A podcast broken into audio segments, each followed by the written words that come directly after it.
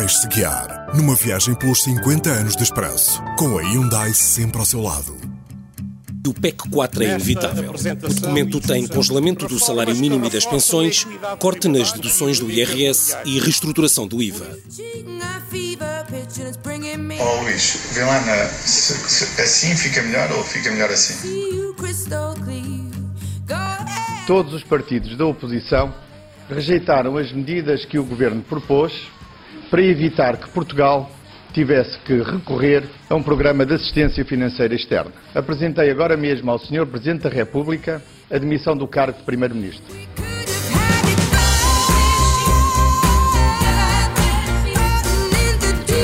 Após o chumbo do PEC 4, foram convocadas eleições antecipadas e o governo de José Sócrates avançou com um pedido de resgate ao Fundo Monetário Internacional, União Europeia e Banco Central Europeu, no valor de 78 mil milhões de euros. O pedido foi também assinado pelo PSD e pelo CDS, que formariam nesse ano um governo de coligação, liderado por Passos Coelho e Paulo Portas. Ao perder as eleições, Sócrates sai da liderança do PS, sendo substituído por António José Seguro. O calendário também ditou eleições presidenciais, tendo Cavaco Silva sido reeleito para um segundo mandato. Com a Troika a entrar em Portugal, José Sócrates vai viver para Paris e estudar filosofia. Mesmo assim, não faltaram por cá assuntos para fazer manchete. Duarte Lima, ex-líder parlamentar do PSD, é acusado pela justiça brasileira de ter assassinado naquele país Rosalina Ribeiro, secretária do falecido milionário Lúcio Tomé Feiteira. Jorge Silva Carvalho, ex-diretor das secretas, é apanhado a fornecer informação ao ongoing, para onde vai trabalhar como assessor.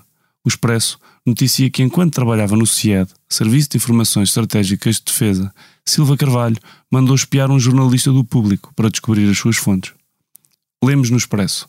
Cabo Verde é o país lusófono mais democrático, tendo ultrapassado Portugal, segundo o Índice da Democracia 2011 do Economist Intelligence Unit.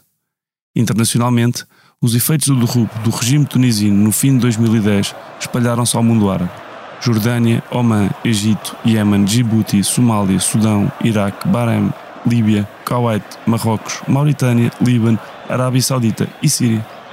Com maiores ou menores alterações políticas e sociais, e com extrema violência em muitos desses países, a Primavera Árabe teve como principais consequências a queda por duas vezes do governo do Egito, Osni Mubarak e Mohamed Morsi, outras tantas no Iémen e guerras civis no Iraque, na Líbia, incluindo a morte de Muammar Gaddafi, e na Síria, a mais terrível de todas e que ainda dura, mantendo-se no poder o presidente Bashar al-Assad. Em 2011, também a Grécia viveu dias de revolta popular por causa das medidas de austeridade impostas pela União Europeia na sequência do pedido de resgate em vigor.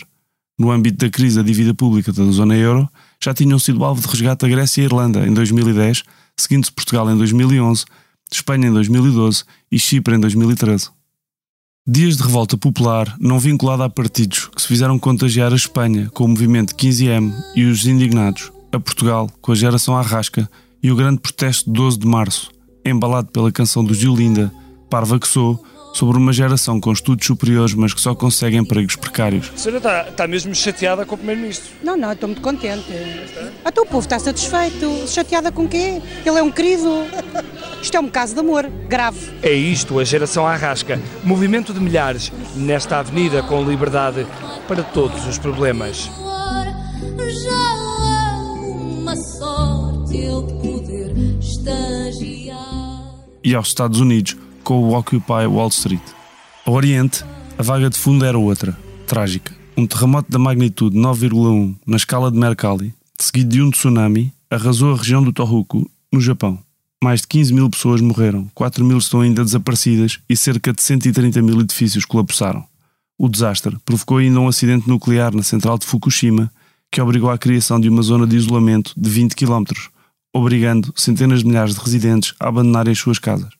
A Noruega também viveu um dos piores momentos da sua história, quando Anders Breivik, um ativista de extrema-direita, matou 77 pessoas e feriu 51 em dois atentados, uma explosão em Oslo e um massacre a tiro na ilha do Toia. Morreram Steve Jobs e Maria José Nogueira Pinto. Dilma Rousseff foi eleita presidente do Brasil e a população da Terra chegou aos 7 mil milhões.